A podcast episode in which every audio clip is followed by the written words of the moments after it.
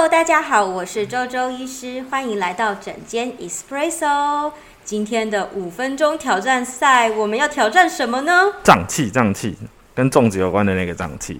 今天是轩哥的挑战赛，今天是由我来发问，轩哥来回答，看看轩哥有学到什么呢？一种考试的概念。准备好了没，轩哥？哦，OK 吧。好，周周医师最喜欢吃什么粽子呢？就是沾满砂糖的减重啊。轩哥最喜欢吃什么粽子呢？哎，没有人在意。好，下一题。好的。减重可以用什么当配料？呃，砂糖或砂糖，丰年果糖。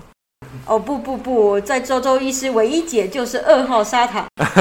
好，第二题，第三题，为什么粽子特别容易胀气？就是我们有讲到嘛，像呃有些食物它本来就比较不好消化，像是比较油啊、比较甜或者过咸的食物，然后或是像糯米，然后还有一些食物是呃会自己本身就是会产气的食物，可能像花生、番薯，其实也会导致胀气。那第三个是呃很常是在非新鲜的食物，就是可能我们有些隔夜啦，或是要冰比较久的食物，通常也会让就是我们肚子比较容易有胀气的情况。嗯嗯。好的好的，那第四题，请问呃复复诊有需要注意什么呢？就是呃复诊，就周医师有讲到，就是像呃小朋友其实比较不擅长表达自己身体不舒服的细节嘛，那所以其实在我们临床上复诊是蛮能够来帮助医师去了解小朋友他的腹胀的状况。然后呢，像我们这集毕竟是讲到粽子嘛，那最容易胀的位置其实是在我们的胃，那就大概是在我们那个胸骨下面的一个三角形的区域这个位置。那有时候其实胀过头了，不一定是堵住而已哦，有时候像气既然不能往下嘛，它就会往上，所以有时候像胃食道逆流啊，这个状况也会很会出现。嗯，好的，第五题。请问胀气要怎么分？有分哪两种呢？有偶尔胀气跟经常发作，那我们要怎么去检查跟分辨呢？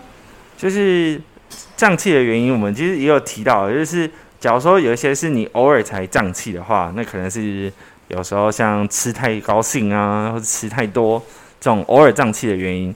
但是呢，如果你今天是反复一直每天或是两三天就一次的话，其实还是蛮建议你要去做临床的检查。然后像是呃，我们之前都会用那个实证跟虚证来分嘛。那其实胀气其实也会有这个状况。那像假如说今天是路径完全堵塞了，甚至是肠套叠啊，或者是肠道粘连的这个情况，我们可能就把它推向比较偏实症，而且比较是呃结构性的问题。但是呢，如果这是功能性的问题的话，就是他今天检查都 OK 哦，可是他就是偏偏蠕动功能比较不好，还是会有这个胀气的情况。在这个功能性的表现下，其实也会分成虚跟实。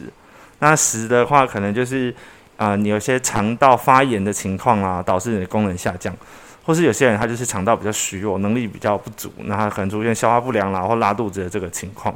大概就是可以这样来分类我们胀气的起因。这样。那经常胀气的人要平常怎么样保养自己呢？就是周周医师有提到，就是呃，我们吃。吃饭皇帝大，应该是那整集的 slogan，就是我们吃饭其实应该要好好吃饭，你就定时定量，然后你吃饭的时候也建议就是不要想太多，不要东想想工作啦，想小朋友怎么样，你就是好好的把这个饭吃完，然后放轻松。那也建议就是我们吃东西的时候，不要一口气把很多不同的食物都混到你的肚子里面，就是可能你现在先吃前菜，就好好吃前菜，不要又又吃饭又喝饮料。